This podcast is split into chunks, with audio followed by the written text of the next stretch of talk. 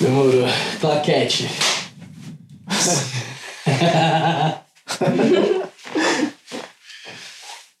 Vou botar outra porque não dá. Pode ir. É...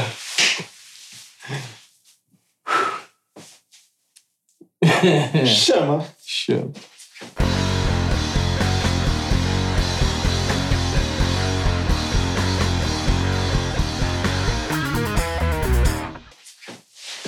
Salve, salve mundo! Pedindo licença para chegar diretamente dos estúdios Rockwood, aqui em São José dos Campos. Eu, Ricardo Teta, apresento o Solta Podcast. Hoje com meu mano, parceiraço, tatuador, empresário, jiu-jiteiro, basqueteiro. Não dos bons, mas a gente chega nesse assunto aí. Meu parceiro Arthur Garcia. Você me chamou aqui respeito. pra falar de você. Ah, um pouquinho! Máximo respeito, irmão. Muito bom te receber aqui, velho. Legal demais estar aqui. O Arthur, assim, pra quem não sabe, é um dos grandes tatuadores que a gente tem aí hoje. Não digo só a nível da cidade, mas é um cara que tá recebendo reconhecimento cada vez mais massa por aí, fazendo, fazendo acontecer, né? Não só em? São José, mas em Jacareí. Exatamente, também no bairro dele. Mas é um cara que eu tenho muito respeito, eu tenho muito carinho, eu tenho muita admiração. Um cara que, não só por ser meu amigo pessoal, mas é um cara que eu tenho muito respeito pelo trampo mesmo, mano. É um cara que faz acontecer aí, é um cara que tá fazendo acontecer e vai continuar fazendo acontecer. Salve, salve, Arthur Garcia, solta! Salve. E aí, meu mano, antes de mais nada, assim, eu não quero que você se apresente. Assim. A gente, de pouco em pouco, chega nisso pra mostrar quem é você, tá ligado? Mas você tem um trampo muito massa com o estúdio, que é o Galo Preto também, e uma parada que é o Flash Tattoo hoje, que é uma nova tendência, tá ligado? Tipo, chegou chegando aí mesmo, mudando o conceito, né, velho? Uma parada Certeza. muito massa. Eu quero que você fale um pouco sobre isso também. E a gente vai chegando lá. Então, o Galo Preto, ele faz quatro anos Sim. esse ano. Já fez, né? Há dois meses atrás. Ele sempre foi no centro da cidade, agora mudei para o Aquários. Sim, legal, legal demais. Um problema que a pandemia gerou e uma oportunidade que acabou criando também. E tô muito mais feliz onde eu tô agora. Que massa, mano. muito mais seguro, muito mais confortável para os clientes também, né, meu? Então, só vantagens mesmo, assim. Foi bem firmeza ter feito essa mudança. E o Tatu Flash, que fica na Vila Gastronômica, né? Num tempo fora de pandemia, isso ajuda bastante porque rola o fluxo normal de pessoas que estão sempre ali para comer e para beber e a gente tem a gente por trabalhar num horário diferenciado de, de todos os estúdios de, de São José, pelo menos. Sim. Nesse espaço da vila, né? A gente acaba atendendo uma galera de final de semana, por exemplo, até quase 4 horas da manhã, de vez em quando. Que massa. Eu quero, eu quero muito conversar sobre o Galo Preto, sobre o Flash. É, para quem não sabe, o Flash fica na Vila Sanja. A Vila Sanja é um conglomerado de atividades, tá ligado? Tipo, lá tem desde cerveja a qualquer tipo de alimentação e eles também fazem um serviço de uma tatuagem que é em Flash. Ele vai explicar mais ou menos como é isso. Só que é uma parada que eu acho sim que, que virou uma tendência muito louca, porque vocês já fizeram em alguns festivais, deu certo, né, velho? Sim, sempre E, dá certo. e, é, e aí vocês acho que acharam um lugar físico e tal, enfim. E a Vila Sanja, pra quem não conhece ali no Parque Industrial, é um lugar muito massa, uma cooperativa de serviço. Você deve tomar isso. Muito obrigado. Tamo junto, meu mano. Aqui, ó, a adega do Val, pra você ficar no grau. Grande cervejinha. Eu quero que você chegue no Chevette aqui Meu também, Deus irmão. do céu. Quero que você chegue no Chevette. O Lu lá da adega do Val capricha pra gente.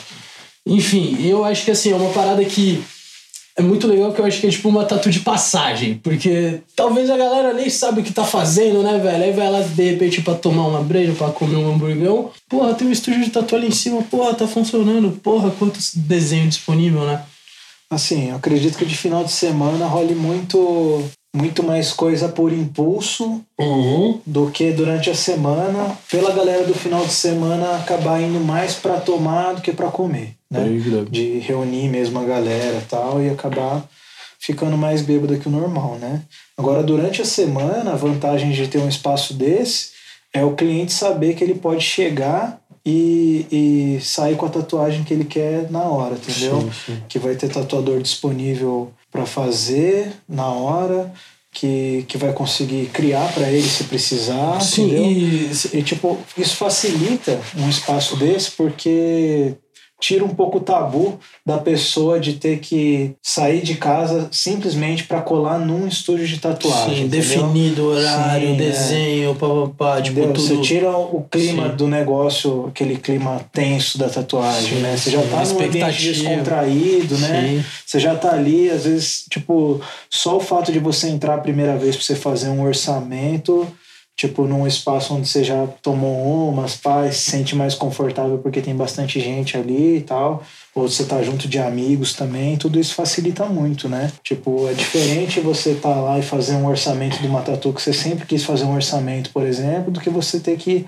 parar uma hora do seu dia para fazer isso num estúdio que vai ser só um estúdio, né? E os profissionais que trampam lá, Arthur? É rotativo? É uma equipe fixa? Como é que funciona? Agora, durante a pandemia, a gente está com uma equipe fixa, mas todos os nossos tatuadores rotativos que, que rodaram o estúdio é, enquanto estava rolando o fluxo normal de clientes fora a pandemia, a gente ainda consegue fazer tatuagens com eles por agendamento, Sim. né? Mas assim, o estúdio fora da pandemia, ele funciona completamente rotativo. Cada dia da semana tem, tem tatuadores diferentes. Assim, a gente, nós temos um tatuador que é fixo, que fica lá praticamente todos os dias, que é o Cássio. De resto, é, é rotativo. Sim. Cada dia tem tatuadores em estilos diferentes, é, bons em coisas diferentes, é, mas todo mundo que tá lá, tipo assim, sabe fazer, sei lá, o feijão com arroz ali, todo mundo sabe fazer perfeitamente, né? Que esse é o básico, Hum. tipo, o cliente querendo fazer qualquer tatuagem simples, qualquer tatuador ali tá apto a fazer. Sim. E fora isso, cada um deles também, tipo, é muito bom em algum estilo específico, onde caso precise criar algum desenho, sempre vai ter um tatuador disponível especialista naquilo, entendeu? Que massa. E como que você. Que, como é que você está se moldando com essa nova situação, com essa nova realidade que a gente vive na questão da pandemia? Não, não sei como que é a situação em, em questão de, de número, e acho que não é essa a questão, mas é, é mais que procedimento que você buscou, como que você buscou atender o seu público, tá ligado? Porque você sempre teve um espaço muito massa, sempre muito estruturado. E eu acredito que você deva ter sido diferente, né, cara? Tipo, tanto a procura da galera como você mesmo. Você hoje muda de espaço. Você sai lá do centro, que era um lugar grande, eu lembro, assim. Muito bem estruturado. E você vai pro Aquarius, que é uma parada que acredito que seja mais sua, né? Isso daí é por causa da pandemia, pelo comportamento que você vê com a galera, ou porque realmente vale mais a pena? Assim, eu tive diversos problemas no ponto que eu estava no centro, de todos os tipos que você possa imaginar, com roubo, com vandalismo. A própria clientela do centro é, é bem diferente do meu público em específico. Muita É. xeretando, né? Sim, é, é muita gente atrás de valor e não Sim. de qualidade, né? Isso para qualquer coisa no centro, né? Sempre que você pensa em comprar alguma coisa barata, você pensa em ir no centro primeiro. Galo Então, a Preto galera ficava tá ali na Sebastião Na né? Ali no centro, né? no- Rua do Mercadão. do Mercadão, isso, isso. Então é complicado, né? Tudo isso influenciou a querer sair de lá, né? Mas, assim, em relação ao- meu trabalho em si com a pandemia, não, eu sinceramente não vi muita mudança, porque eu nunca fui de, de atender muita gente ou receber muita gente. Assim, eu sempre faço no máximo dois clientes por dia, em horários diferentes entendeu? E, e meus clientes também não têm costume de levar acompanhantes, essas coisas assim. A galera vai mais para fazer a tatu mesmo, É tem gente Tipo, que leva uma tatu como um acontecimento, né, velho? Sim, Leva sim. parente, leva até o cachorro. se Exato, né, velho? acontece. Mas assim, pro, pro meu negócio em si, a pandemia, tipo, atingiu forte, né? Porque conta com. Cada estúdio eu tenho pelo menos cinco profissionais, né? Então, assim, é difícil, né? Tipo, que todo mundo consiga manter o mesmo fluxo de clientes, porque tem, tem bastante profissional que conta mesmo com o, o orgânico ali, né? Com o público do rolê mesmo. é, com o público do centro, entendeu? Tipo assim, no meu estúdio tem tatuadores que, que contam com esse público, né? Tanto no meu estúdio como em qualquer outro estúdio. Mas eu sempre trabalhei somente com hora marcada, assim. Eu só pego o cliente de rua, né, para fazer quando tá todo mundo lotado de trampo mesmo. Então, mas também é difícil, sabe? Tipo assim, sempre na hora que um tá tatuando, o outro tá parado, aí outro trampa, o outro para. Sim. Então, nunca realmente tem necessidade de eu pegar, né? No, no Vila Sanja, na Vila Gastronômica, que, que foi um, um baque maior, né? Porque por ser um estúdio novo, né? Tipo assim, não faz seis meses que, que ele tá aberto. né? Na verdade, faz seis meses agora. Praticamente só tinha público orgânico, né? Do rolê mesmo. Gente que colava na vila para conhecer e acabava saindo com uma tatu por curtir o rolê e tal. Sim. A gente ainda precisa investir em marketing, mostrar quem são os profissionais que estão ali dentro, um por um, para que esses profissionais consigam juntar uma clientela, ao invés do rolê em si trazer clientela para os profissionais. Você né? é um cara que é muito procurado porque você tem um, um estilo que eu acredito que seja o seu preferido, que é o, o, o old school. E muita, você vira referência em cima disso, mas você também faz outros trampos. Você tem o meu traço fino, por exemplo, que é um trampo muito legal. E mas você acha que hoje o tatuador é melhor ele seguir pelo caminho de fazer o que ele quer ou ele tem que ir com o mercado, tá ligado? Saber pisar em todos os lugares ou quem chega a pisar em todos os lugares acaba não pisando em nenhum lugar. Eu acho que é fundamental você saber é, os pilares da tatuagem, porque com eles, sabendo eles, você vai saber desvendar todo o resto, entendeu? Uhum. Tipo, todo tatuador tem que saber fazer uma, uma linha sólida, uma pintura sólida, uma sombra homogênea, um traço fino, um traço grosso, desde que bem feito, entendeu? Não estourar uma tatu.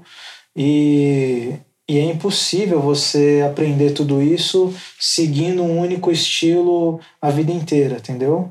Sempre que alguém te procurar para fazer alguma coisa que não tenha muito a ver com, com aquilo, você vai provavelmente acabar se perdendo. Porque você precisa transitar em vários estilos diferentes, fazendo o estilo A, eu vou aprender um pouco sobre o estilo C e, e por aí vai, sabe? E, e saber fazer a tatuagem comercial, ter pegado, por exemplo, público de centro da cidade, pessoas que querem fazer, por exemplo, um floral no pé, uns arabesco com borboleta, tribal, que seja, tudo mais isso. comercial, assim. ó. Sim, tudo isso ensina você a fazer um, um trabalho sólido que você vai gostar, por exemplo, no estilo que você vai gostar. Tudo Sim. isso vai te ajudar a chegar onde você quer, entendeu? Tudo isso vai fazer você. Porque cada parte do corpo também a cicatrização é diferente. Você precisa, você pode ser um ótimo tatuador de antebraço quando você pegar um pescoço. Se você nunca fez, você tá fudido, tá ligado? Não adianta você ser muito famoso por fazer uma coisa em específico e não saber fazer todo o resto, sabe? Pra mim, tatu engloba tudo isso, entendeu? Independente do estilo que você está fazendo, a, a sua missão ali é fazer com que aquela tatuagem dure o máximo de tempo possível na pele da pessoa, sem perder a definição, né? Que massa, tio, que massa, velho, eu concordo. Eu tenho algumas tatuagens do Arthur e, enfim, pra quem conhece o trampo do Arthur já, pra quem não conhece o trampo do Arthur, vale muito a pena ir atrás, porque é um cara que tem muita qualidade no trampo, mesmo, mesmo, mesmo, assim. Obrigado. Meu mano, filme de terror, velho. Você é um cara que eu respeito muito nesse. nesse. é, né? Enfim. É, toma um chevetinho. desculpa, aqui, mãe, desculpa, Toma um mãe, que agora vai vir um filme de terror. Quem tiver tatu do Arthur aí, manda um salve que eu vou sortear um Nossa, kitzinho da adega do Val. Fechado, rapaziada. Você que tem uma tatu do Arthur, manda um salve pra mim. Muita gente tem, mano, graças a Deus. Graças a Deus. É, meu velho, eu, eu sou um cara que eu amo filme de terror. e Você também é um cara que ama filme de terror. A gente tem o mesmo filme de terror favorito. é Então, Midsommar. eu não amo filme de terror. Eu acho filme de terror uma bosta, geralmente. É, é, Essa é a sim, questão. Sim. E quando ele é diferenciado, A aí, gente fica- aí, aí a gente fica maravilhado, né? Exatamente, Porque né, é sempre muito clichê, né? Você vê aqueles capeta de mentira, você sabe que não é daquele jeito. Por que, que não é daquele jeito, Arthur? Porque quem já viu sabe como é. Enfim, A gente curte muito Midsommar. Nossa, é- incrível. Pra quem nunca assistiu O que, Midsommar, que tá acontecendo? cara, eu tô tomando uma aguinha agora. Fica tranquilo aí na sua. enquanto Pelo tá amor de Deus, que vergonha. E aí, qual que é a pegada, rapaziada? Midsommar, basicamente, é um grupo de amigos, é bem clichêzão o começo. Um grupo de amigos, e aí tem um casalzinho ali no meio, né? Aquela historinha de sempre. É, eles fazem uma viagem, enfim, pra Suécia? Suécia, eu Pra acho. Suécia. E lá rolê eles legal, né? encontram uma, uma comunidade que tem alguns rituais diferenciados e eles vivem isso. Assim, é um filme bem diferente porque o filme ele passa todo no claro, tá ligado? Então é bizarrão, assim, porque você tem uma experiência bem diferente. Só que o filme é muito trash, né, cara? É um filme de horror, não um filme de terror, assim. É, ele dá uma chocada, né? É, ele choca, Eu assisti então. no cinema e eu, eu não achei nunca que eu fosse assistir um bagulho Um filme desse no cinema. É, exatamente. E eu fui, assim, eu fui sem ver nem o trailer. Uhum. Eu só Eu entrei fui- lá porque você falou. Exatamente. Você falou, mano, vai assistir o bagulho. Vai agora assistir esse filme, E cara. aí eu colei pra ver, eu nem vi trailer nem nada, só fui. Que legal que eu fui. eu, eu gostei demais, mano. E eu lembro que assim, sei lá, acho que uma ou duas semanas antes eu tinha assistido aquele da freira. Saca aquela freira do. Sei, chama Atividade freira Bill. mesmo, né? É, a freira, né? Aham. Do. Esse eu não vi ainda, mas eu não vi Cara, mas não perca seu tempo, mal, irmão. é. Assim, de verdade, assim. você são- mesmo falou É, uma hora e quarenta que você não vai querer ter na sua vida, assim, eu- de verdade, assim, ó, todo o meu respeito a quem participou desse filme, mas. É, é, assim, é medíocre mesmo. É, se um dia É o a diretor pior- estiver vendo aí, É, exatamente, mas é, é o filme mais medíocre de terror que eu vi na minha vida. E depois eu vi esse filme. E eu quero saber, cara, tipo assim, porque a gente tá vivendo a quarentena hoje, então você acaba consumindo muito filme, você acaba consumindo muito a música, tá ligado? Eu sei bem o seu gosto musical, mas legal falar disso daí um pouco também. O que, que você tá curtindo? O que, que tá fazendo em sua cabeça, mano? Tipo, qual que é a pira que você tá tendo agora? De música, De tudo, velho. De filme, de música, de livro, de estudo, solta. cara, de filme, o último filme que eu vi com a minha namorada foi A Bruxa. Você já assistiu? Assistir. O que, que você achou? É, é um pouco indigesto, assim, cara. Eu não. Você achou? Eu não gostei, não, cara. Eu não gostei. Não, não Ah, mas desceu muito, indigesto não. de Não, não, de não, de Ah, não tá. ter engolido, não curti, tá ligado? Entendi.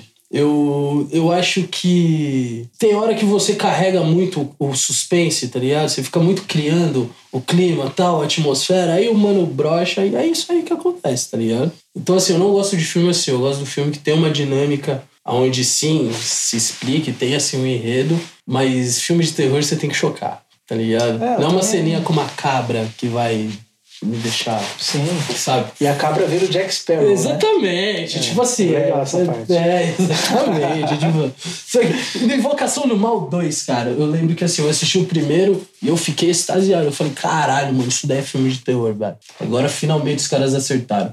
Aí eu fui ver o, o, o segundo no cinema. Ele é muito, tipo, sei lá, o filme Qual deve- que é o que, que o demônio fica em cima de um, de um, de um armário, assim? É, o primeiro. O primeiro? É, aquele é Ah, legal. Você achou legal Não, ele é legal, cara, porque assim, é, é um filme que assim, ele é mais bizarrão. Eu acho legal, eu achei muito legal, achei muito bem construído, tá ligado? A fita da possessão, a família, aquelas menininhas gritando pela casa inteira desesperada, tá ligado? E o pai meio torto sem saber o que fazer, né? É, é, eu acho muito legal. Mas o 2, eles começaram a ir muito em efeito especial, tá ligado? Eu gosto da maquiagem zona, bizarrona, do bicho olhando pra É, tua cara. você é o Rob Zombie. né? É, exatamente. Eu gosto, tá ligado? É, Rob Zombie é o melhor diretor de filme de terror hoje, velho. Não tem, não É, tem. é incrível. Rejeitados pelo Diabo É é... demais, velho. Demais, demais. A maquiagem daquele filme lá é forte. Rejeitados pelo Diabo, quem puder assista. Rob Zombie. Esse filme é muito foda. Forte, velho. Forte, forte. Um dos melhores também. Ah, Mas solta aí, o que que você tá foi, assistindo? foi nesse Como? filme que eu, que eu conheci Free Bird do, Sim. do Larry Sky, não sei É. falar o nome dessa banda. Mas é. Puta, eu gosto demais dessa música. E eu Que conheci ela no, no Rejeitados pelo Sim, Diabo, na sim. última cena, assim. Mano, é filmaço, é filmaço sim. Eu gosto. A gente foi. Lembrar de um que a gente foi assistir junto no cinema. Halloween. Tá podendo Você falar quer, é, você quer falar sobre esse dia? A gente fala, velho. Mas enfim. É, eu e o Arthur, a gente teve uma experiência um pouco diferenciada, assim, pra ir assistir o filme. É, alucinógena ao máximo, assim, da, da palavra. E a gente entrou no cinema pra curtir o Halloween. Basicamente, 40 anos depois, né? Do, do original e tudo mais. O É. Mike Myers, ele foge da cadeia, né? pai e tal. E é bizarro esse filme, porque assim, o cara não tinha nem tomado café da manhã e já tinha matado umas 25 pessoas, tá É, ligado, velho? Absurdo. O cara É. calçava 52. Exatamente, um coturnaço, irmão LeBron James, assim, tá ligado? Imenso. E, mas é um baita do filmaço, tá ligado? É Eu não dinâmico, assisti, eu não né, assisti de novo. É. Mas quando eu Sim, vi, sim. eu achei incrível. Mas é, é, é dinâmico, cara. É um filme dinâmico, é É, legal. não vai saber se não foi a gente que deixou ele dinâmico também. eu quero que o Pablo fale sobre essa experiência dele. Eu vou trazer o Pablo pra falar comigo aqui. Nossa, que legal. Pablo que inclusive tá Paulo vai contar do dia que ele abriu o show do Racionais com a camiseta do Legião Urbana. É, isso daí foi uma Puta coisa muito merda, séria que vergonha. vida, velho. Eu lembro que tinha um cara na primeira fila, assim, o Pablão tocando lá, né? Nossa, o cara devia estar a- querendo pular. distorção e tal. Ou será que era do sistema O cara tava com, com o bração cruzado, assim, tá ligado? Tipo, olhando pra cara do Pablo. Ele tava de touca também, eu acho, Aquela né? cara de... É, tá. Nossa, tá. Santa Mix, mano. 47 graus, o Pablo de touca com a 3 camisa mil pessoas Urbana. esperando o Mano Brown subir no palco. E o mano ficava de braço cruzado olhando pra cara do cheirado. Pablo assim, ó, vou pegar o C, tio. Vou pegar o C, mano. E o Pablo desesperado. Todo mundo cheirado. E o Pablo de Legião Urbana. Coitado de Pablo. Mas é, Pablo que inclusive tá completando 75 anos essa semana aí. É verdade, né? O sétimo filho dele. E. Cara, é. Basquete, você é um cara que curte muito também. Você tem acompanhado a NBA? Não tenho, cara. Na verdade, Tá, acho- eu não. Eu sigo a página da NBA no meu Instagram pra eu ver assim quem ganhou, quem perdeu, de Sim. vez em quando ainda, e os melhores momentos, assim, os melhores lances. Mas eu, puta, mano, eu não acompanho nada de esporte de lugar nenhum, de verdade. Eu curto jogar pra dar risada, mas Sim. eu nunca acompanhei nada, mano. É muito legal, rapaziada, que a gente tem de basquete. A gente tem um. A gente, né, agora na quarentena não, mas a gente O faz cara um. tá jogando, né? Mas eu não, fui. Eu não fui ainda. É, eu também não colei. Tô morrendo de saudade, Sim, sim. confesso, mas nossa. Mas a gente tem uma rapaziada que a gente faz um jogo lá no, numa quadra que tem lá no Bosque, na Arena Bosque. A gente faz a partir das 11 da noite vai até quando Deus quer. Sim. E muita saudade mesmo, cara. Uma temporada bem diferente, assim, da NBA, pelo fato de não ter torcida e tudo mais. Não sei se você tá ligado, os caras se trancaram na Disney, tá ligado? Na Disney? É, não tô é. sabendo Os caras fizeram uma bolha, tá ligado? Em Orlando. E aí, dos 22 times da NBA, foram só 16 pra lá, que eram é, o pessoal que tinha chance de classificação e tudo mais. Eles jogaram e agora já tá nos playoffs. E é muito maluco, porque no começo era total isolado mesmo, né? Porque eles estavam num alerta maior. Então era só os jogadores, comissão técnica dentro de dois hotéis. Eles pegaram salas, assim, auditórios gigantes e transformaram em quadra. Então cada time mais ou menos tinha um lugarzinho assim pra treinar. E eles fizeram um campeonato entre eles. Tá chegando na fase final. Te aconselho a assistir porque é bem engraçado. Tem outras câmeras, assim, tá ligado? É uma experiência nova. assim. É mesmo. É, É bem tipo legal. diferente de um jogo comum. né? É, ficou diferente, assim, hoje você tem outros anos, você tá mais próximo, seu... Tipo, óbvio que o cara fala, é diferente não ter torcida, né, cara? Sim, sim. Eles colocam a torcida assim no telão, tipo, pra apoiar. Mas agora eles começaram a liberar, tipo, por exemplo, pode a esposa do cara e pode levar o bebê e a... O Jay-Z pode estar na primeira fileira. já. Ah, mas é, o Jay-Z, inclusive, né, tem que respeitar. O Jay-Z é dono do Brooklyn. Nets. Então, Ele é dono de um dos times, então... É. Se ele quiser... Não é de hoje, né? É, não é de hoje, não é de hoje. Mas aí, você não falou o que, que você tá curtindo, o que, que você tá assistindo fora a bruxa. ah, Bruxa eu nem curti tanto assim. Achei um filme ok de ver. Nem considero filme de terror, na verdade. Esse, que- esse que é o problema com os filmes de terror. Até o Midsommar eu não acho um filme de terror. Eu achei um filme É de foda horror. de ver. É de horror, velho. Assim, é, É, mas- a questão do ser o bizarro, porque Sim, ele não sim. assusta. É, Mas ele é Mas bizarro. até, tipo assim, de horror, não tem tanta cena, né? Tipo assim, ele tem uma cena ou outra ali, sei lá. Se você assistiu a série do Hannibal, ele já não é mais Eu, eu acho horror, que assim. hoje o diretor se preocupa muito em criar o clima da parada ao invés de chegar e já soltar o sangue na tela, né? Sim. Mas o Midsommar, por exemplo, eu gosto do, do começo. Não quero contar, mas já começa já fudendo sim, já- também. já assim, começa- é, uma cena bem forte tipo, já. Nossa, o que, que É, tá acontecendo, velho? Sei lá, quando eu vi no cinema, então foi tipo assim. E muda a figura, tipo, muito rápido, Mano, eu não assim, né, sabia o cara? que, eu tava entrando pra ver. Aí eu entrei. Eu também não tinha ideia, cara. E aí comecei a assistir o bagulho, mano. E você viu que o cinema inteiro ficou em silêncio, cara. Silêncio na Ninguém sala, isso sabe o daí que, é- que tá, tá acontecendo, tá ligado? É, isso é que é isso. legal demais. Mas assim, o que, que eu tô curtindo, cara? De música, eu tenho ouvido bastante reggae, rap nacional. O rap nacional sempre fez parte da sua vida, né, velho? Você Sempre curtiu fez, muito. é. Sempre fez. Mas é isso, assim. Teve, teve épocas que eu escutei mais rock também, né? Mas eu não tenho ouvido muito rock, não. Sim. Muito difícil. Só bem antigo mesmo, assim. Tipo uns rock antigo mesmo, tipo Rolling Stones, umas paradas. Eu não gosto de Rolling Stones, você assim. acredita, cara? Eu sou muito Não, eu, crucificado eu por não, isso. eu não escuto também Mas- discografia, né? Tem Sim. três, quatro músicas ali que eu ponho. Mas aí eu entro numa que me falaram, e assim, não é que eu não gosto, é que eu não ouvi, tá ligado? Tipo, eu realmente não parei pra ouvir a parada. Tipo, toda a experiência que eu tive foi, tipo, não me quis, não me levou a assistir o debut. Eu aprendi a curtir Beatles depois de velho, tá ligado? Nunca na Ah, eu não gosto de tinha- Beatles. Exatamente, Tipo tipo, eu assim- comecei a entender, assim, a... Eu escuto, É, mas falar.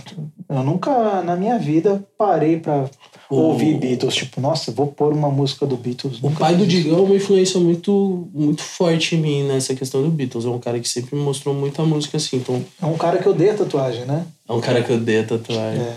A gente teve uma situação uma vez que. Nós lá, tivemos. né, assim, Na Sebastião Hummel e tudo mais, e, e beleza. E aí o Digão inventou de que queria fazer uma tatuagem. Aí, Digão, quer fazer uma tatuagem? Quero. Então vamos fazer uma tatuagem. Ia ser na coxa ainda. né? Ia ser na coxa, aí acabar com a coxa do Digão. O desenho era horroroso. cara. Horroroso, né? Era Nossa, graças a. Deus o Digão não fez Uma aquela tatuagem. pronta já. Foi Deus, cara, que na hora que o Digão Não foi Deus, foi o pai dele Foi. Na hora que o Digão sentou na parada, o pai do Digão ligou dando o maior acelero da vida dele, fazendo ele voltar pra casa. O Digão nunca mais voltou. E eu achei, eu achei completamente incrível o fato dele já estar, tipo assim, com o decalque na coxa, a perna raspada, o tatuador com a máquina na mão. Ele falou assim: pô, meu, Eu acho que eu vou ter. meu pai falou pra eu não fazer tatuagem, eu acho que eu vou embora. Escolha sábia, porque o desenho era Tipo assim, horroroso, cara. com mais de 20 anos nas costas. É mas é muito legal porque Achei o Digão foi o incrível. primeiro cara que eu Incrível. vi se arrepender de fazer uma tatu antes de fazer a tatu. Tipo assim, tá ligado? Tipo, ele tava com tudo ali. Não, é. Geralmente você vai até o final, você chegou ali na hora e você fala, não, mano, Então. aí, eu vou, né, velho? Mas assim, por puro ego também, né? Você Porque que tem uma fez- experiência de ter dado certa, para né? trás numa tatuagem, conte para mim, conte para mim, chega junto, chega junto. Você que tem uma experiência Porque assim, foi. bem ruim ou bem legal com a Foi tatuagem. a coisa mais sábia que ele fez na vida dele. Foi, né? cara. Melhor ninguém é tão sábio assim, se você parar pra ver. Todo mundo Porque foi aquela consciente. merda daquela tatuagem fala, eu vou fazer mesmo. E todo mundo fala, não faz não. A galera fala, eu vou fazer sim. E aí faz e se arrepende. entendeu? Ele se livrou dessa, pelo menos. Fala uma tatuagem que você fez e você se arrepende de ter feito. Em mim, Ah, em você, porra. Bom, Nossa, nos mano, outros eu eu, tenho- duvido, eu você tenho- recebe pra fazer. eu tenho várias, mano. Tem muita tatu Nossa, que você eu arrepende. Eu tenho, eu tenho algumas. Eu, sinceramente, eu mudaria 90% das minhas tatuagens. Mas é questão de momento, né, velho? Uma... Sim. É É que assim, eu tenho muita é o- coisa colorida em mim. E hoje, para começo de conversa, eu teria feito tudo sombreado. Sim. Então, se eu fiz com cor, eu já me arrependo. Você tatuou com muita gente massa, né, velho? Sim, eu tenho muita tatu de muito cara foda. Fez no, no pescoço com o Big Slips. Sim, eu tenho o pescoço nuca, né? na nuca do Big Slips. Tem as costas do Teté, as mãos do Mauro Landim, dedo do Maneco, Eu tenho um desenho do Teté que você que fez. as costelas do Christian Arai. Sim, verdade. Pô, tem, tem muita tatu de muito cara muito bom mesmo, assim. Que massa, velho. Cotovelos do Júlio Casagrande, vários caras monstros na tatu. O que que tá fazendo o bagulho acontecer no mundo da tatu aí hoje? Cara, depende muito do estilo, né? Então, mas mas- assim, tem muita gente, né, cara? Tipo, é difícil até falar com nome assim, cara. é Muito tatuador muita- foda que a gente Nossa. tem aqui.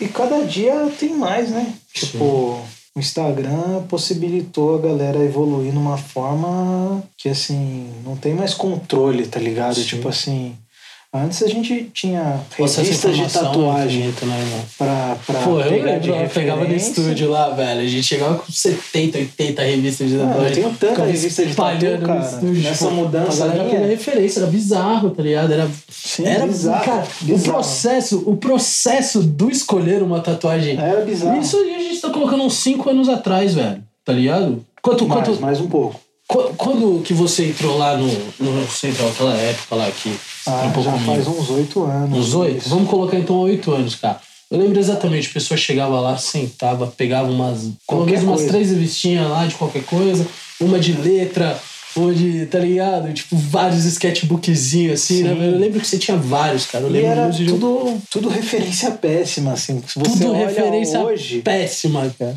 E assim, até hoje, se você vai copiar uma tatuagem, dificilmente vai ficar melhor do que ela é, né? Sempre vai ficar pior. E se a referência já é ruim, Não tem então, ideia, né, boa sorte, né? Não tem como. né? Mas assim, hoje com, com a tecnologia que a gente tem e, e graças ao Instagram principalmente, a gente consegue pegar uma referência que é ruim que o cliente traz, que a maioria das vezes o cliente chega com uma referência ruim.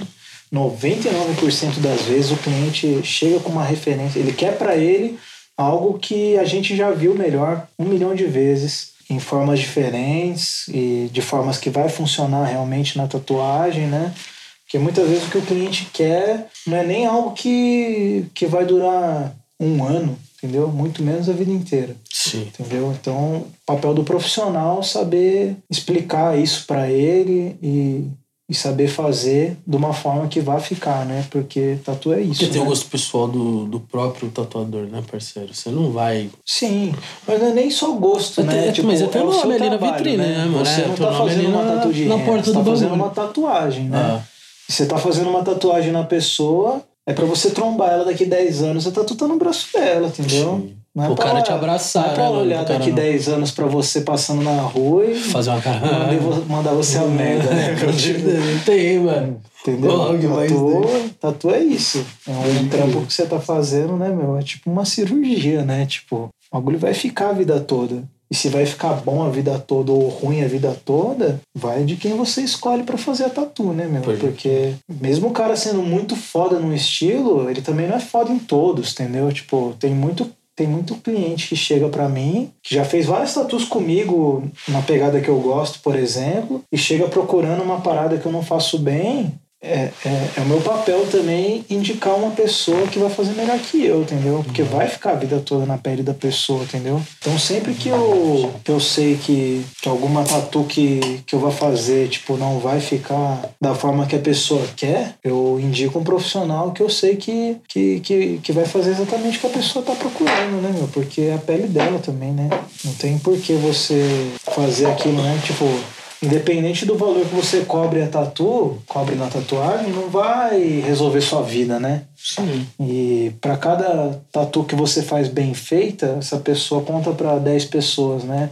Se você faz uma tatu mal feita nela, ela conta para 50, né? Então, assim, E essas você tem que 50 vão contar pra mais Conta 50, pra mais né, irmão? Então É, você tem que é. saber onde você tá se metendo, né? Certeza. Porque, como qualquer procedimento que vai durar a vida toda, né, mano? Você, é sua obrigação fazer o bagulho bem feito. Existe essa responsa, né? Por mais que tenha virado completamente banal ser tatuador, né? Tipo, quem, quem tá começando ou quem tatua mesmo tem que saber que ela tá carregando essa responsa, né? De estar fazendo um procedimento que é pra vida toda, né? Você desde moleque quis ser tatuador, né, mano? Você sempre quis ser tatuador. Sempre quis, mano. Como é que Quando foi, mano? Fala, 13, fala aí qual que é a 14 fita. anos. Como é que você começou? Qual que é. Como você começou? Porque você começou muito novo, mano. Eu lembro de você muito novo. É, assim, eu comecei a estudar tatuagem desde os 16 anos, eu acho. Mas eu comecei a tatuar quando eu tinha 17. Fiz meu aniversário de 17 anos, eu comecei a tatuar. Foi assim, praticamente na mesma semana, eu acho. Então, sempre que eu viro o ano, sempre que eu faço um aniversário, eu já considero como mais um ano de tatu também. Porque foi 10 meio já, que na né? mesma época. Daí já. Vai fazer 10 anos agora, eu tenho 26 anos, faço 27 em dezembro. Aí vai, vai fazer 10 anos de tatu. E como é que É. foi esse começo aí, o processo? Cara, eu sempre quis começar a tatuar, não conhecia quase nenhum tatuador, Eu já tinha ido assim, uma vez com um tio meu, quando eu tinha, sei lá, uns 12, 13 anos, eu fui num estúdio de tatuagem na Zona Sul, fui na Hard Colors. É, meu tio era amigo do Alenk, que é um profissional foda pra caralho. Foda, foda. Eu amigo quero ele aqui, demais, mano. querido demais. Um grande cara, Alenk, Hard Colors. Monstraço no tatu, tipo, referência demais, assim. E vende No assim, grafite, no grafite na tatu, no desenho, o maluco é monstro. Sim. Meu estúdio tem uma tela gigantesca que ele me deu de presente, que é uma aranha. Nossa, É incrível um dos demais. desenhos, é, eu tô ligado. Foi um dos dias da minha vida que eu quase chorei quando ele me deu essa fita, porque foi, puta, demais, demais, Foda, demais foda, mesmo, assim. foda. Eu, eu tava trabalhando na Hard Colors nessa época, todo final de semana. É, eu era tipo dezembro, assim, que tava lotado de trampo pra eles lá. Eles me chamaram pra dar essa força. Aí eu tava indo todo final de semana lá, dar essa força pra eles. E tomar açaí lá na frente, lá tomar um açaizão lá no Pico do Açaí, né? Clássico. Aí rolou uma exposição do Alenque lá no centro da cidade, lá na, naquela igreja que tem lá onde é a Caixa Econômica. Não sei se No você tá centro, ligado. você tá Isso, na praça ali da Matriz, Praça Afonso né? Ah, sim. Não, não é a Não, matriz. não é a matriz, a matriz é lá no É uma pra frente, ali, esqueci o nome. É o nome Qual de é? alguém, aquele, aquela fita lá. Tá, se alguém souber aí, dá um salve, qual é o nome da... Eu lembro que era o nome do lugar era o nome do o nome do lugar era uma homenagem pro avô de uma mina que estudou comigo. Então eu sei que é o nome de um cara, assim, o nome daquela igreja lá, uma capela com o nome de um cara. Mas enfim, é, eu fui nessa exposição dele, tinha inúmeras telas no, no lugar, tipo, e eu olhei pra aranha, eu tirei até uma foto da aranha e postei no meu Instagram naquela época, foi bem o começo do Instagram, assim. Postei, parabenizando ele pela exposição, pá, porque tinha achado muito foda. E todas as telas estavam à venda, tá Ah, ligado? pode crer. E não tinha nada, tipo, acessível pra mim na época pra eu comprar, Ah, tá ligado? E um assim, achei muito, muito foda mesmo Sim, sim. a aranha. Tipo, chamei ele no dia e falei, mano, que trampo foda. Pá, perguntei como é que ele fez, e aí a gente trocou aquela ideia. E nisso eu tava, tipo, trampando pra ele também. E ele sabia já que eu ia abrir o Galo Preto, né? Foi antes de eu abrir o, o estúdio, então faz uns cinco anos. Hum. Aí eu saí de lá tal, juntei, tipo, tava trampando na minha casa mesmo nessa época, e fui juntando grana para abrir o estúdio. E quando eu montei o estúdio, assim, tipo, em menos de, sei lá, umas duas semanas que eu tava, tipo, finalizando o estúdio, assim, ele falou, "Ô, mano, você tá aí no, no estúdio? Pá, eu falei, tô. Ele falou, ah, demorou, tô passando aí. Aí ele colou lá com uma saveiro, mano, e a tela gigantesca Gigantesca. em cima da saveiro. Aí eu saí pra ver quem que era no carro tal, era ele. Ele falou, "Ô, mano, trouxe um presentinho pra você, assim, e apontou pra parada. Nossa, que foda, ali, que da hora. Aqui, eu pô, quase chorei, cara. Que massa, que Pra mim que massa. é firmeza demais, mano. Mas, mas enfim, meu começo na tatu. Antes de começar a tatuar, né? Eu tive esse contato na tatu com a Link mesmo, de, ver ele tatuando. Provavelmente ele nem sabe disso, ou não vai lembrar de mim, né? Sim. Porque eu era uma criança. E Lembro depois de você, disso, só cara... cortando, lembro de você ganhando prêmio na Expo Vale, velho. Nossa. Cabelinho assim, Ah, pá, tá. Emocor, né? Era um menino, velho. Era um menino, a família Restart Nossa, representando, ali. representando mesmo. Mas, cara, você muito, muito, muito menino, mano. E não é porque tá bem aqui na minha frente que eu não preciso fazer nenhum tipo de moral com esse Ah, Você me conheceu, eu tinha 18 anos, mas. né, Sim. mano? E sempre, sempre destruiu mesmo, rapaziada. Sempre mesmo. É, aí, foi, foi no meu primeiro ano de tatu que eu ganhei esse prêmio aí. Sim. Mas, assim, pro começo da minha tatu, eu conheci um estúdio de tatuagem no centro da cidade. Troquei ideia com os caras para ser para fazer um curso, aprender de alguma forma. Nisso, né, eu já desenhava desde sempre, sempre curti desenhar. E na época eu cheguei a pagar um curso para um cara no centro. Eu paguei o curso pro cara e, e assim, trabalhavam dois tatuadores no estúdio. Um deles era o dono do estúdio, que, que me cobrou o curso Uhum. e recebeu para me ensinar. O outro era um tatuador que simplesmente trabalhava lá e não recebia nada para isso, né? Tipo, para me ajudar de alguma forma, né? Ele Sim. recebia pelas tatus que ele fazia. E aí eu comecei a colar todos os dias no estúdio. Nessa época eu trabalhava no estoque de uma loja no shopping centro. Estudava de manhã e trabalhava no estoque dessa loja na parte da tarde. E no meu tempo livre eu estava sempre no estúdio, desenhando, né? Hum. Enquanto estava na escola também estava tava sempre desenhando, isso minha vida inteira, na verdade, né? Nunca. Minhas apostilas sempre foram inteiras desenhadas, todos os meus cadernos foram desenhados. Tipo, tinha matéria que não tinha Sempre tem esse humano na nada, sala, né? sempre É, tem esse Toda humano. sala tem um, Toda um sala tem esse humano. toda, toda, toda, toda. Verdade. Aí eu era esse cara dessa Que sala. legal, mano. De todas as salas, eu era esse cara. eu tô sempre virando o logo aqui, ó. É, isso aí, a adega do Val pra você ficar no grau aqui, ó. Também dá um salve na Império, tá junto com a gente nessa, rapaziada. Aí eu paguei esse curso pros caras e basicamente eles deixavam eu trabalhar no estúdio com o material deles sem pagar nenhum tipo de porcentagem para eles e eu também não recebia nada com isso porque eu fiquei pelo menos uns seis meses tatuando de graça todo mundo Treinizão mesmo. e qualquer tatuagem que qualquer pessoa quisesse, eu tava fazendo de graça. Qualquer tatuagem, né? Eu não recebia nada, os caras não recebiam nada. Só que assim, quem pegou na minha mão mesmo para me ensinar foi o tatuador que não tava recebendo nada para isso. Entendeu? O mano ali da vivência É. do dia a dia. E ele que pegou na minha mão mesmo para me explicar como é que eram as coisas tal. E tudo que eu aprendi no começo, assim, foi graças a ele mesmo, né? Que foi o Thiago Belo, me ajudou demais no começo. Grande Tiagão, Grande Tiagão. muito carinho por ele. Nossa, querido demais. É. Nossa, cada história com esse mano aí, cara. Nossa senhora, se Não, chamar ele não, aqui não, é não, 10 não, horas não. de podcast. pra contar uma semana. Mano, só quem conhece Thiago Belo conhece Thiago Belo, cara. Só Não, quem verdade. conhece. Só quem conhece. Absurdo, Thiago. Sim, Belo. não, puta, Thiagão, pô, tamo junto. Mas e aí, mas e aí? Aí, assim, nessa época que eu tava tatuando todo mundo e qualquer coisa, foi assim o meu início, né? Mas nessa época também ainda não tinha o Facebook. Sim, era. Era tudo muito É. precário. é. Se não tinha o Facebook, não tinha o Instagram.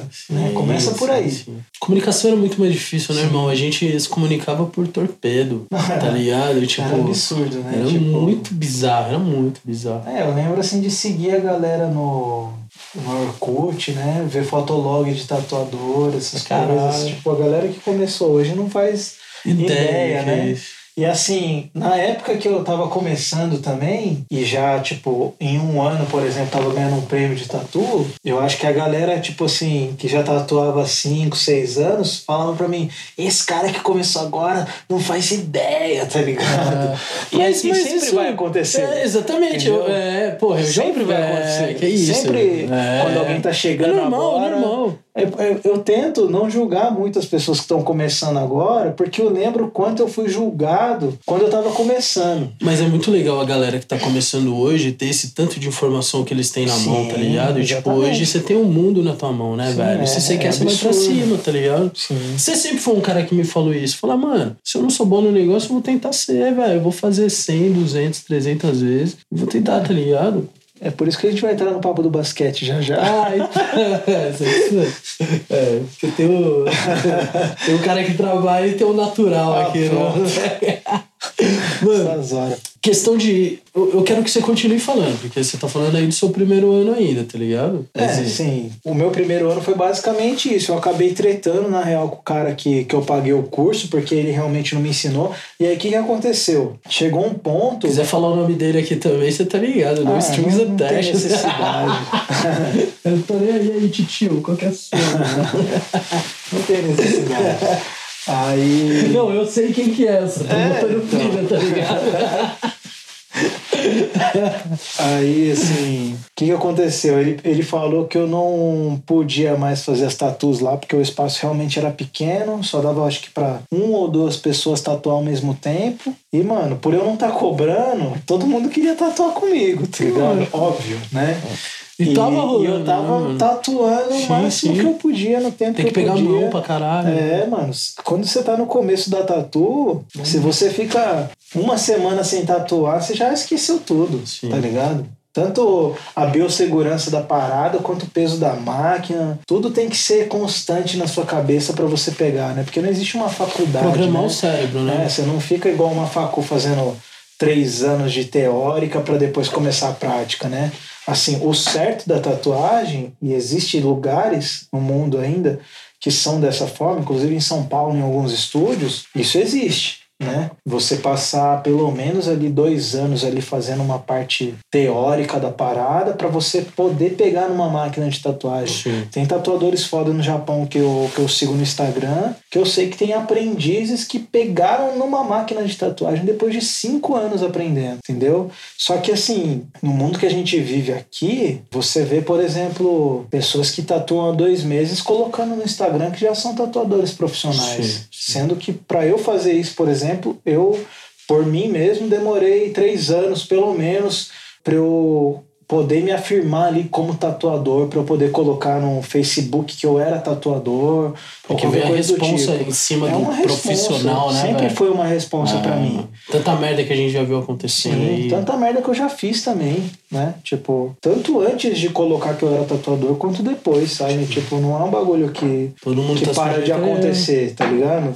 Ainda mais se você tá sempre transitando em vários estilos, você tá sempre aprendendo, você tá sempre errando, entendeu? É assim, não, você nunca tá na sua zona de conforto, né? Você tá sempre aprendendo uma parada diferente, às vezes fazendo. Pô, isso é bom pra caralho Sim, também, né, mano? Sim, a longo prazo é sempre Se excelente. desgastar é foda. Entendeu? Porque é uma carreira, né? Pra vida toda. Sim, eu acredito que todo mundo que, que vive de tatuagem não, não tá fazendo isso por hobby, não tá, tipo, num trampo sem saber com o que, que vai trabalhar amanhã, tá ligado? Tá, tipo assim, a partir do momento que a parada começou a andar pra frente mesmo, você já nem olha mais pra trás, você já não olha pros lados, pensando, nossa, se eu tivesse trampando contra a fita e tal. Tipo, eu não conheço nenhum tatuador, nenhuma tatuadora foda que pense em trabalhar com outras coisas, tá ligado? Sim. Assim, quando você já tá num patamar bem legal na tatu, você consegue ganhar dinheiro de outras formas também, vendendo, por exemplo, prints, que são cópias de pintura sua, né, para tatuadores decorar os próprios estúdios, ou a galera decorar a casa mesmo, né, ou pinturas originais mesmo, ou camisetas, né, Eu roupas muito- em geral. Eu vejo muito tatuador fazendo alguma coisa de hobby. Tipo assim, porra, tem um, sei lá, dá um exemplo, que virou luthier, tá ligado? Porque. sim.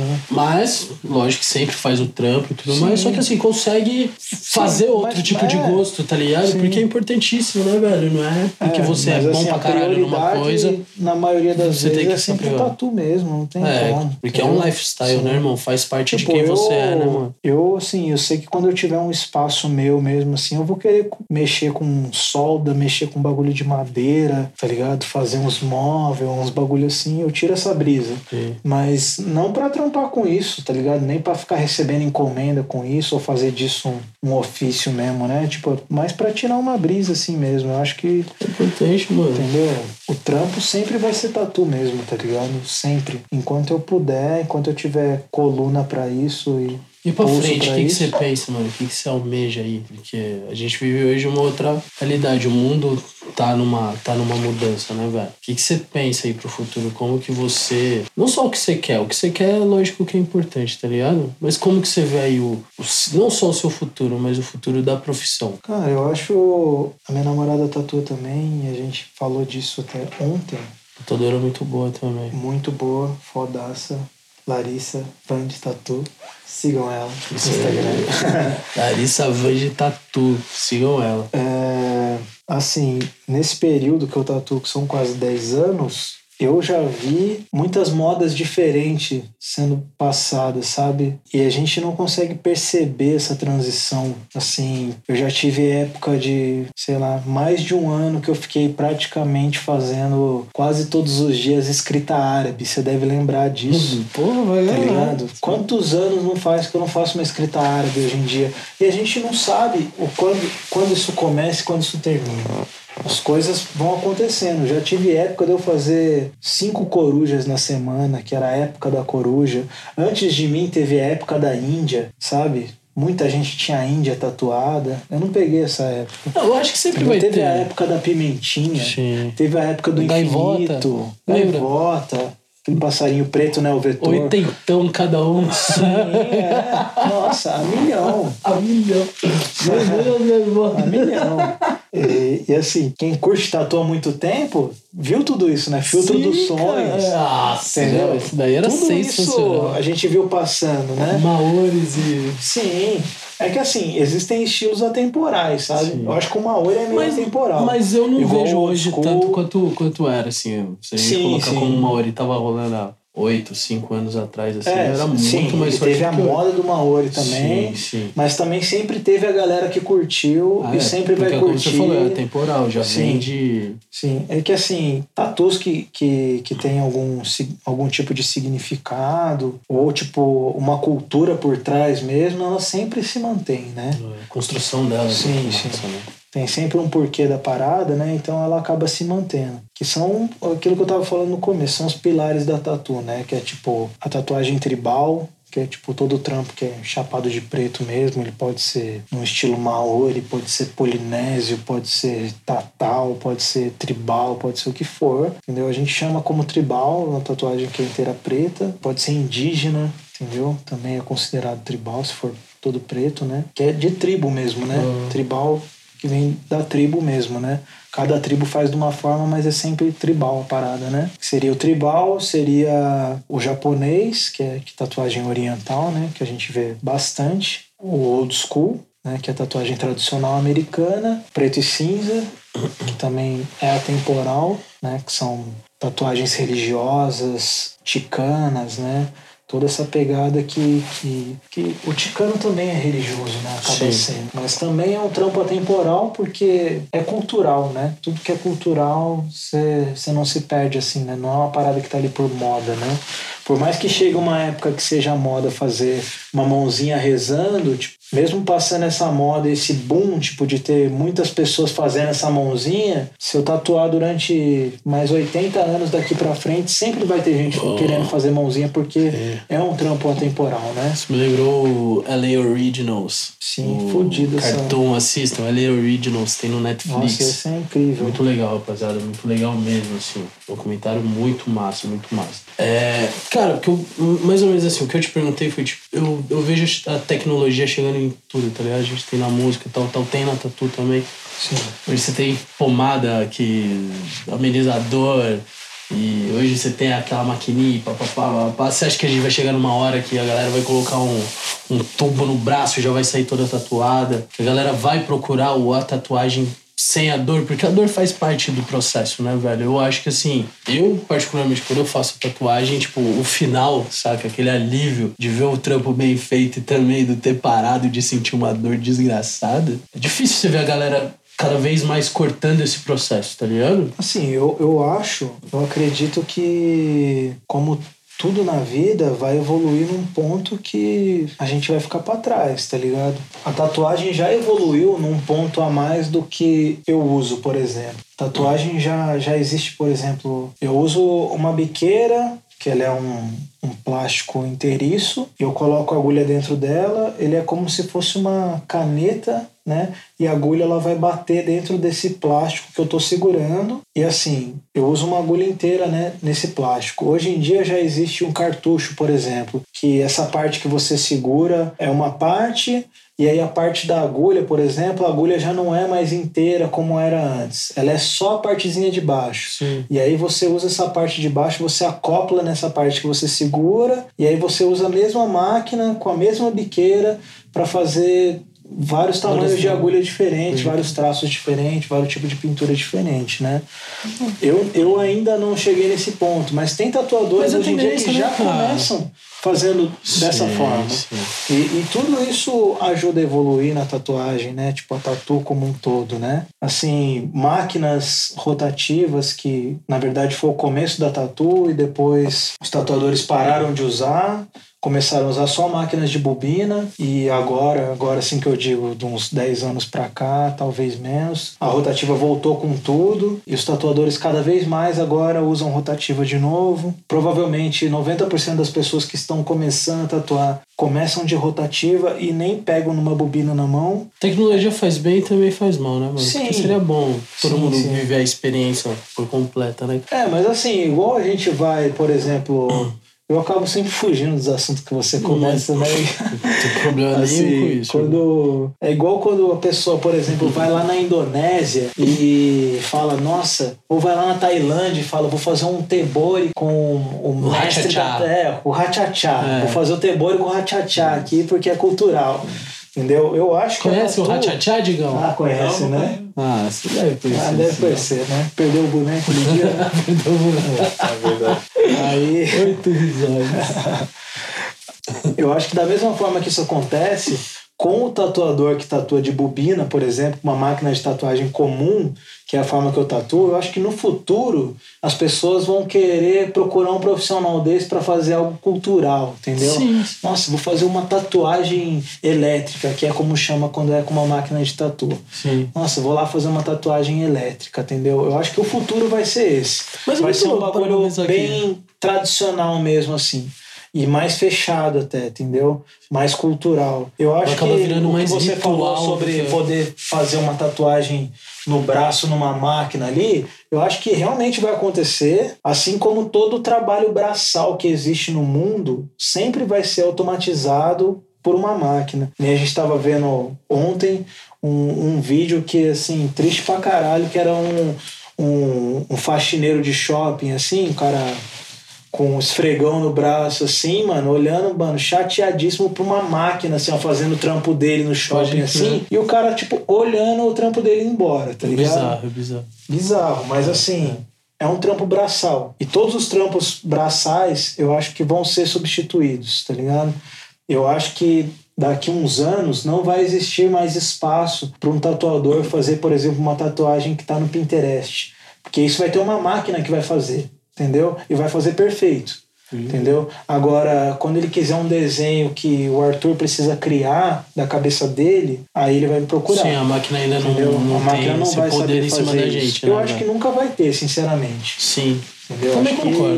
Que, acho que vai ser muito difícil uma máquina chegar num, num patamar desse. Começa entendeu? assim, né? É, não. claro que vai ter, mas a gente não vai estar vivo pra ver isso. Irmão, onde é que a rapaziada te acha? Onde é que a rapaziada te encontra pra saber mais do seu trampo? Pra, enfim, marcar, te procurar e, e é Ah, é isso. basicamente o Instagram mesmo, que é arroba arturgarcia.tatu, T-T-O-O, tá e. Arthur com TH. Isso. É isso, na verdade, assim. WhatsApp eu mal respondo as pessoas, me desculpem pessoas do WhatsApp. é mais o Instagram mesmo que, que eu me comunico hoje em dia. É isso aí, rapaziada. Hoje eu tive a moral e o prazer de conversar e soltar com esse meu mano, Arthur Garcia, uma das grandes pessoas aí que a gente tem na nossa região. Conheçam o trabalho dele, sigam o trabalho dele. Quero te agradecer muito, viu, meu mano? Bom, de eu que verdade. agradeço por pra tudo. mim foi muito legal receber você aqui. Sempre, pô, é sempre um prazer, Arthurzão. Tamo junto. Já sempre. que não deu tempo, gente, só quero falar que o cara joga muito bem basquete, viu? Tamo junto. É, a esse gente não falou disso, mas ele só me chamou aqui pra eu falar isso, então eu Não, vou então, falar vou chamar pra uma parte 2 assim que eu vou ter um Só pra eu falar programa do Eu Narciso. basquete. e aí eu vou juntar a rapaziada que bateu bola comigo a vida inteira. Digão jogou futebol comigo também. Digão sofreu muito É, Eu não vou falar de futebol porque aí ele sabe que fica ruim pra ele, né? Não, não, aí é, então. É, depois a gente conversa sobre isso. Rapaziada, muito obrigado, Arthur, muito obrigado. Tamo Eu junto. agradeço, mano. Pedindo licença pra sair fora diretamente dos estúdios Rockwood. Tamo junto, solta podcast. Valeu, rapaziada. da hora, meu irmão. Obrigado, viu, mano? Legal demais, mano. Legal demais, velho.